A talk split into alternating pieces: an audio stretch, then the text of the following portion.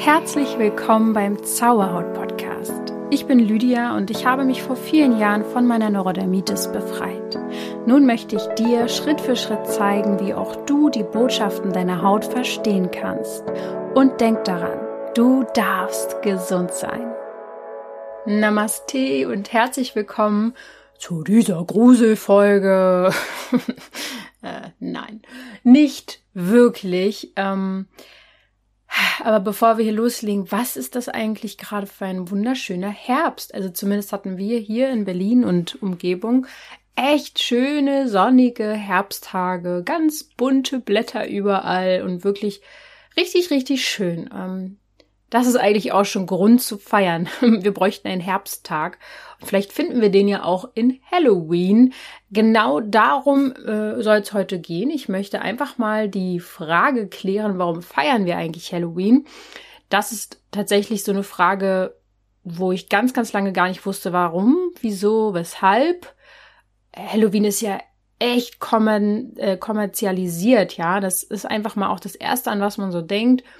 Äh, Süßes oder Saures. Ich muss sagen, früher, ich glaube, das fing so irgendwie mit elf, zwölf an oder vielleicht auch schon mit zehn. Ich irgendwie, glaube ich, fünfte, sechste Klasse auf jeden Fall. Da hat man das irgendwie total gerne gefeiert. Dann war man irgendwie mit Freunden, hat sich ein bisschen verkleidet und hat Süßigkeiten äh, eingesackt. Also das habe ich auf jeden Fall auch gemacht. Ähm, jetzt habe ich damit erstmal gar nichts mehr am Hut. Bis jetzt. Denn seitdem ich weiß, was eigentlich wirklich dahinter steckt, kann ich es für mich ganz anders nutzen, weil ich weiß, was da eigentlich wirklich abgeht in dieser Zeit energetisch. Und deswegen will ich dir das heute äh, auch mitteilen. Ich habe mich auf die Suche gemacht, um herauszufinden, was Halloween eigentlich wirklich ist, woher kommt es, warum feiern wir es. Und du wirst wirklich sehr überrascht sein, denn dieses amerikanische Ding, was wir alle kennen, das ist es eigentlich nicht, worauf es wirklich ankommt. Ich werde also heute darüber sprechen, was Halloween mal früher bedeutet hat und was es heute ist, woher Halloween ursprünglich kommt und was das Ganze mit urtümlichen Bräuchen und Ritualen zu tun hat. Und genau, dann würde ich sagen, starten wir doch einfach mal rein. Diese Folge kommt ja jetzt auch genau am 31. raus, deswegen wirst du vielleicht heute auch zugeballert werden mit Halloween-Stuff, vielleicht auch schon seit ein paar Tagen. Vielleicht bist du auch totaler Fan. Ähm, das würde mich eigentlich auch mal interessieren. Ich werde da ja jetzt auch bei Instagram sicher dann über die Folge erzählen, mal sehen, ob ihr da auch, ja, ob ihr das feiert, ob ihr das cool findet. Mhm. Letztendlich kennen wir es ja alle wahrscheinlich so. Kinder oder Teenies oder meinetwegen auch Erwachsene verkleiden sich als Hexe, Monster, Geister, wie auch immer. Da gibt's ja auch krasse Leute, die super creepy dann letztendlich wirklich aussehen. Ich war ja eher dann immer die, die es noch versucht hat, irgendwie, ja, süß oder so zu machen. Keine Ahnung. Ich, ich, ich kann mich irgendwie nicht so verunstalten. Ich mag das nicht. Auf jeden Fall spukt es dann durch die Nachbarschaft. Ähm, für einige Erwachsene ist es eher so, oh Gott, ho hoffentlich klingelt keiner. Ich habe nichts Süßes zu Hause. Aber letztendlich will man oder die, die Verkleideten entweder feiern oder Süßes einsacken oder Saures verteilen. Also somit dann auch äh, Streiche spielen, was wir früher auch gemacht haben. Dann kennt man so diese Kürbisse mit den Fratzen, die vor der Haustür liegen. Halloween-Partys, ja, dass man dann irgend irgendwas Gruseliges isst oder trinkt. Das sieht dann irgendwie so aus wie Blut, ist aber letztendlich irgendein alkoholisches Getränk. Das ist Halloween heute. Und vielleicht sind das ja auch die ersten, die dir bei diesem Wort in den Kopf kommen. Es sind dann Gruselfilme, die laufen, so was weiß ich, Gänsehaut, kennt ihr noch von früher, so Bücher, die man dann gelesen hat oder Serien und so weiter und so fort. Ihr wisst genau, was ich meine. Und vor allem hat dieses Bild Amerika geprägt, ja. Dort hat Halloween ja auch immer noch einen sehr, sehr hohen Stellenwert. Kann man so ein bisschen vergleichen mit Karneval. Also vom Stellenwert her. Und woher kommt es denn jetzt eigentlich wirklich, ist die Frage, die mich beschäftigt hat. Tatsächlich liegt der Ursprung in Irland, also in der vorchristlichen Zeit. Am 31.10. vertrieben die Kelten böse Geister. Oder besser gesagt, um den 31.10. herum. Und hier wird es schon spannend. Ähm, es war eines der allerwichtigsten Feste dort, das sogenannte Samhain. das Mondfest. Tada! Da haben wir ihn wieder, den guten Mond, die Mondin. Das heißt, äh, man hat immer um den Neumond herum gefeiert äh, am November Anfang. Das wäre jetzt übrigens äh, dieses Jahr 2021 der Oh, jetzt hat Ella gebellt, vielleicht habt ihr es gehört, vielleicht auch nicht. Der 4. November, da ist Neumond. Da würde jetzt quasi das Fest drauf fallen. Äh, also eben vor der christlichen Zeit, vor christlichen Zeit. Jetzt feiert man das eben durch die Übernahme der Christ, des christlichen Kalenders am 31. Oktober. Nun ja, was ich davon halte, weiß ich nicht. Letztendlich stehe ich ja eher dann doch auf den natürlichen Rhythmus und würde wahrscheinlich eher jetzt am Neumond nochmal genauer feiern, wenn ich das denn möchte. Das wäre für mich logischer, dass das dann das Mondfest ist. Was ge äh, gefeiert wurde, ist auch noch sehr, sehr spannend. Tatsächlich wurde die Ernte gefeiert und der Beginn der kalten Jahreszeit, also des Winters. Letztendlich begrüßt man den sozusagen äh, und man startet in ein neues Kalenderjahr. Damals zumindest. Und die Kelten hatten eine starke Verbindung zum Totenreich. Sie glaubten, dass am äh, Samhain mit ihnen Kontakt quasi aufgenommen werden konnte mit den Toten. Oder besser gesagt, die Toten nehmen Kontakt zu den Lebenden auf. Die guten Geister sowie auch die bösen, so hieß es damals. Und die Guten, die rief man und die ehrte man. Und bei den Bösen glaubte man, dass sie an Sanhain zu den Menschen kommen, die in den nächsten Jahren sterben würden. Und das wollte natürlich keiner und deswegen hat man die toten Geister abgeschreckt, eben durch gruselige Verkleidungen, dass man selbst durch die Nacht gespukt ist, dass man großes Feuer gemacht hat und auch durch diese kleinen Gaben, sagen wir mal irgendwelches äh, Essen, Lebensmittel, wie auch immer, dass man das vor die Häuser gestellt hat, um die Geister zu besänftigen. Tja, deswegen auch der Kürbis mit der Fratze, der kommt auch aus Irland, der sogenannte Jack O'Lantern. Und die Legende dahinter ist auch ganz witzig oder wie auch immer, ganz unterhaltsam. Jack war ein Bösewicht damals. Das ist natürlich nicht so gut. Aber es gelang ihm, den Teufel einzufangen und er ließ ihn erst wieder frei, wenn dieser ihm versprach, ihm nicht mehr in, der, in die Quere zu kommen. Und als Jack dann irgendwann doch starb, wurde er von Gott nicht in den Himmel aufgenommen, denn Jack hatte ja zu viel Dreck am Stecken und der Teufel wollte ihn auch nicht haben, hatte aber Erbarmen mit Jack und gab ihm ein Stück Kohle und eine Rübe. Und so musste Jack sich einen anderen Ort nach seinem Tod suchen, eine immer suchende Seele bleiben und er hatte dieses Stück Kohle und eine ausgehöhlte Rübe dabei und das war dann wie so eine Laterne quasi. Und deswegen glaubt man, dass der ausgehöhlte Rübenkopf böse Geister und den Teufel fernhalten würden. Ja, verrückte Legende, das steckt dahinter. Kann man jetzt halten, was man will davon. Auch, ich finde es eigentlich ganz witzig. Und hier sprach man damals übrigens überhaupt noch nicht von dem Wort Halloween. Woher das kommt, ist auch nochmal wieder ganz interessant. Das kommt von den evangelischen Christen. Das Wort Halloween entstand quasi während der Christiani oh wow, Christianisierung so. Das Fest der Heiden war für sie das All Hallows Eve, also der Abend vor Allerheiligen am 1.11. Für die Evangeliken ist der 31.10. der Reformationstag. Also Luther veröffentlicht ja 1517 seine 95 Thesen zur Reform der Kirche an, den, an diesem Tag und das feierte man halt. Daher kommt aber lediglich die Bezeichnung dieser neumodischen äh, dieses Halloweens. Daher kommt der Begriff, hat aber nichts mit den Bräuchen von heute zu tun. So einfach mal das, schon mal das, damit könnt ihr angeben mit so einem Wissen, wenn ihr das braucht. Und dann kommt natürlich der nächste Fakt noch. Die Iren sind viel nach Amerika eingewandert, so wie wir es ja heute kennen. Oder vielleicht hast du es ja auch gedacht, dass Halloween bei, äh, in Amerika entstanden ist.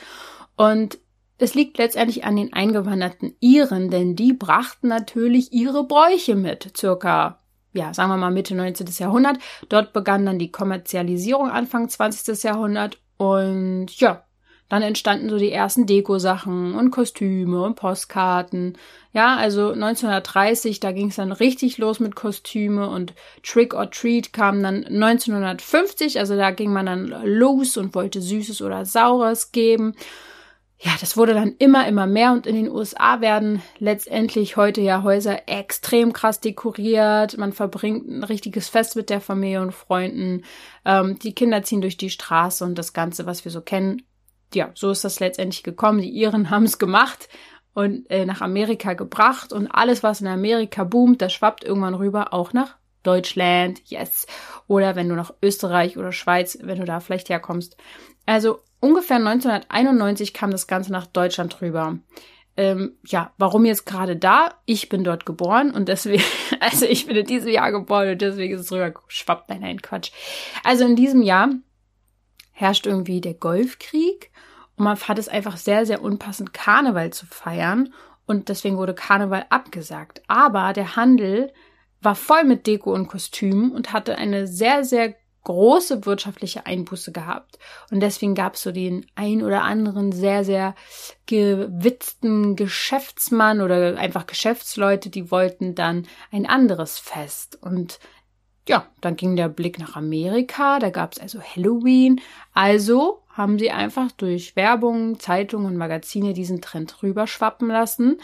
Und das hat dann noch ein bisschen gedauert, so bis Anfang der 2000er, dass die breite Masse auch wirklich Gefallen daran gefunden hat. Aber überlegt euch mal, im Jahre 2009 hat man knapp 30 Millionen Euro Umsatz für Halloween-Artikel gemacht. Das ist so heftig. Und da wird auch wieder klar, ja, wie soll ich sagen, wo die Interessen eigentlich wirklich liegen, ne? Also die sogenannte Fachgruppe Karneval im Deutschen Verband der Spielwarenindustrie erhebte sogar dann Anspruch auf Halloween im Alleingang nach Deutschland gebracht zu haben. Also wie auch immer, es geht um Kohle. Ja. Wen wundert's? Es ist einfach überkommerzialisiert und es entstand in Deutschland letztendlich nur aus wirtschaftlichen Gründen und ja, diesen Hintergrund finde ich schon krass, aber letztendlich wundert es mich überhaupt nicht, weil wenn man einmal so ein bisschen das Ganze durchschaut hat, dann ist das ja ganz logisch. Übrigens, gleichzeitig glaube ich aber auch, dass es schon irgendwie ja auch auf Interesse von Menschen stoßen muss. Hm.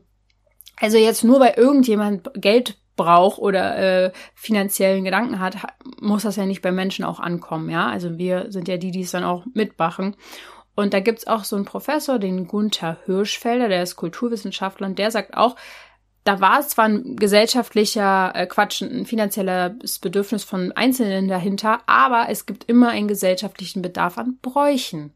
Also er meint, der Mensch als soziales Wesen sehnt sich sogar nach Traditionen, denn diese sollten quasi so das Leben strukturieren. Ja deswegen ist quasi in den 90ern äh, ja so ein kleines kulturelles Vakuum entstanden, denn diese christlichen Feiertage haben immer mehr an Bedeutung verloren, weil Menschen einfach da nicht mehr so sehr mit der Kirche oder so sich identifizieren konnten. Und die Globalisierung wiederum vertrieb die kleinen regionalen Bräuche. Also gab es Lücken. Wir hatten quasi, oder viele Menschen hatten nicht mehr so wirklich Bräuche, an denen sie sich festhalten konnten. Und was ist dann so reingekommen? Ist dann Valentinstag, Muttertag, Halloween. Das haben diese Dinge alle gemeinsam. Es sind ganz unverbindliche Dinge, die nicht an zum Beispiel jetzt kirchliche Sachen gebunden sind oder so.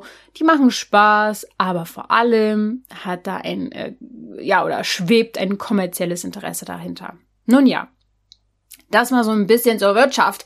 Jetzt haben wir hier mal den wirtschaftlichen Teil äh, hinter uns gebracht, aber es ist auch eigentlich mal ganz witzig, wieder herauszuhören, ja, ja, wo wir eigentlich so drinne stecken, oder?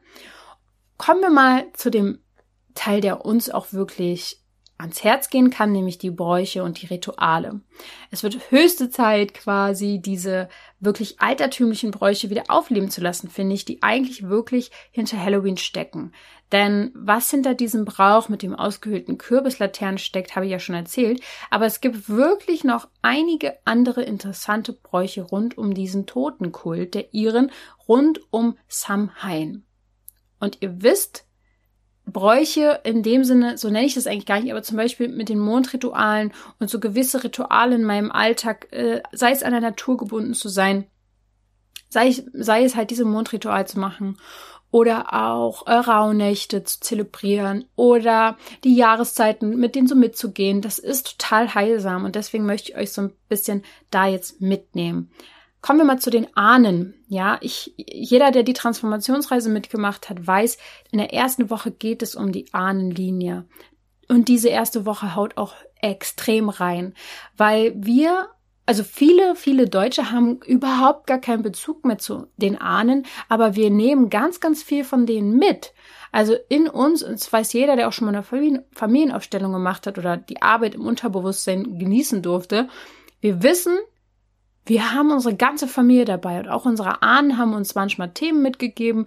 Wir können manchmal Menschen auch nicht loslassen, wenn die sterben. So oder so, unsere Ahnen sind eigentlich ein Riesenthema und deswegen lohnt es sich, da hinzugucken.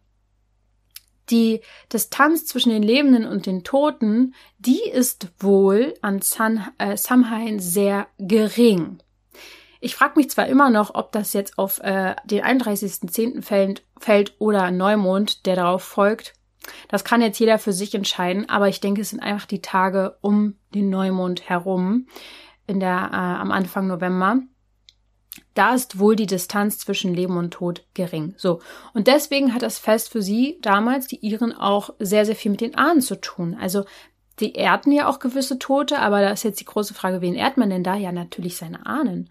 Ja, man erinnerte sich an sie, man hat dann Fotos angeschaut, man hat die Ahnen auch beschenkt, Altare aufgebaut, Blumen präsentiert, Speisen gekocht für die. Man hat damals, und das kann man heute auch noch sehr, sehr gut tun, gechannelt, also Kontakt zu den Ahnen aufgenommen, dann gab es irgendjemanden, der da Zugang zu hatte. Ähm, ja, da wurden Orakel gemacht, Wahrsagen, also all diese mythischen, mystischen, energetischen Dinge sind in dieser Zeit besonders ähm, zelebriert worden, sage ich jetzt mal. Und auch für dich würde ich einfach mal den Gedanken mitgeben, was haben denn die Ahnen dir zum Beispiel hinterlassen? Du kannst ja auch gerne mal ein paar Fotos anschauen von deinen Ahnen, von deiner Oma, Opa, äh, von deinen Omas, besser gesagt, Opas, du hast ja vielleicht auch mehrere gehabt oder hast oder auch sogar die Urgroßeltern dich mit deinen Eltern darüber unterhalten, wenn es möglich ist. Und einfach mal so zu überlegen, was haben die eventuell dir hinterlassen? Ähm, und damit meine ich natürlich emotionale Dinge oder auch ähm, Charakterzüge und so weiter. Zu wem hat man einen guten Bezug? Denn in diesen Nächten oder in diesen Tagen jetzt ist ein ganz besonderer Zugang dazu. Vor allem die Ahnen, mit denen wir nicht so im Reinen sind. Da ist es fast vielleicht sogar das Wichtigste, da mal hinzuschauen und deinen Blickwinkel zu ändern oder zuzulassen. Und wenn du das Gefühl hast, du hast jemanden noch nicht gehen gelassen, damit meine ich, stell dir äh, vor, wir haben so verschiedene Ebenen. Ja, es gibt so die Erde, die so sehr niedrig schwingt. Ähm, Materia, dann gibt es so eine Zwischenwelt, dann gibt es noch eine höhere Ebene.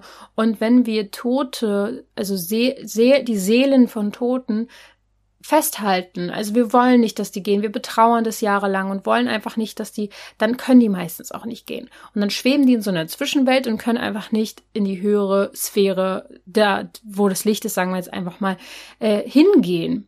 wenn du sie, wenn du ihnen erlaubst zu gehen mit einem kleinen Ritual, machst ein Foto, äh, stellst dir ein Foto hin, machst eine Kerze an, erlaubst denen zu gehen, ähm, dann können sie quasi aufsteigen und es sei dir gesagt, sie sind dann nicht weg. Du bist trotzdem noch in Verbindung mit ihnen, aber auf einer anderen Ebene. Also sie sind auf einer anderen Ebene und können von da aus viel friedlicher mit dir in Verbindung sein. Ja, das ist vielleicht auch nochmal ganz wichtig an dem Punkt für mich zu sagen. Ähm, das werden wir ja mit der Transformationsreise jetzt im November auch wieder in der Richtung angehen. Genau. Ähm, kommen wir mal zum nächsten Ritual. Es geht um das Loslassen in dieser Zeit. Das Stichwort äh, zulassen ist natürlich in dem Sinne auch entscheidend, weil das hat mit Loslassen ja auch zu tun. Äh, zu geht es quasi ums Loslassen, weil schauen wir mal auf die Natur in dieser Zeit im, im Herbst. Ähm, die Früchte waren gereift, die werden gepflückt und die Blätter verlieren so langsam äh, Quatsch, die Bäume verlieren so langsam Blätter. Man kann auch sagen, die Blätter verlieren so langsam Farbe, aber die werden ja eigentlich viel, viel farbiger.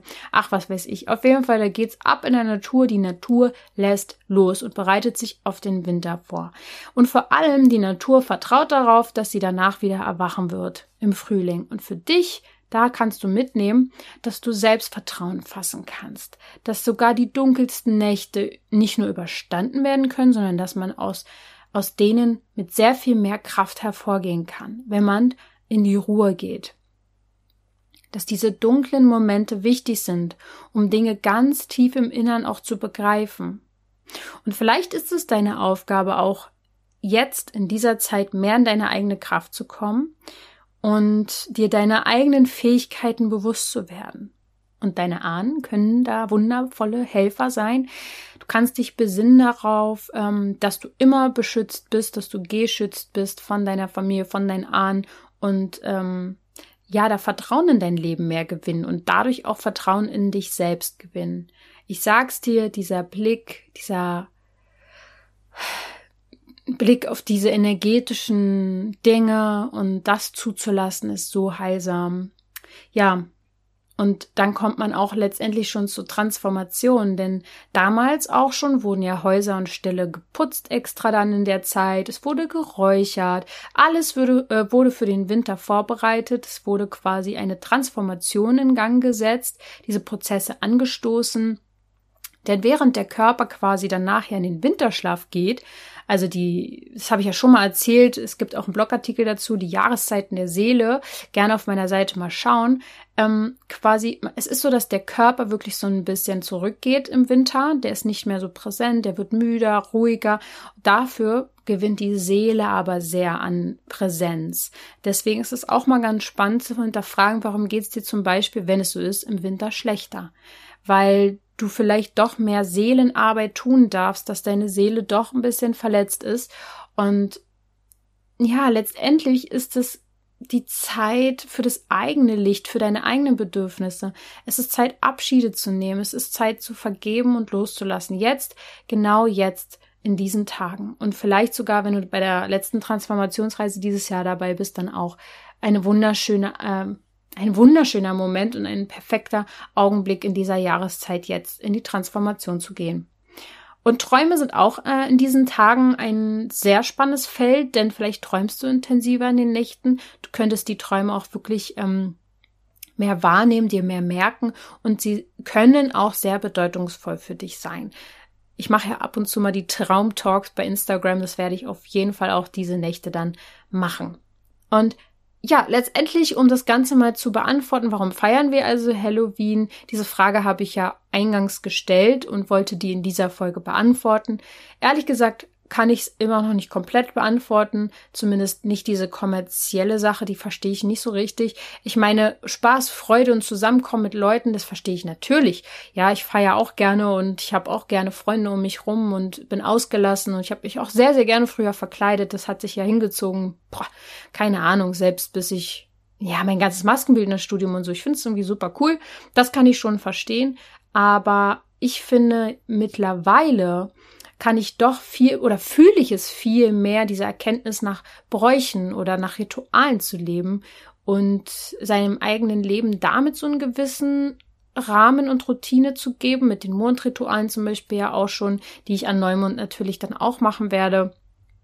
Da kannst du übrigens, das ist auch ganz neu, es fällt mir gerade ein, ähm, wir haben die, ich habe ja mal Vollmond- und Neumondrituale äh, aufgenommen für dich, dass du geleitet wirst quasi an diesen Abenden, dann kannst du mit mir zusammen meditieren und ein Ritual machen, kannst du dir holen und die gab es immer in einem Paket, also das war dann Neu- und Vollmond zusammen und jetzt kannst du die auch einzeln holen. Also wenn du erstmal das Neumondritual jetzt mal ausprobieren willst, kannst du dir das auch gerne einzeln erstmal anschauen und musst das nicht gleich zusammen mit dem Vollmondritual holen. Genau, das wollte ich nochmal kurz sagen, das habe ich noch nie, glaube ich, im Podcast gesagt.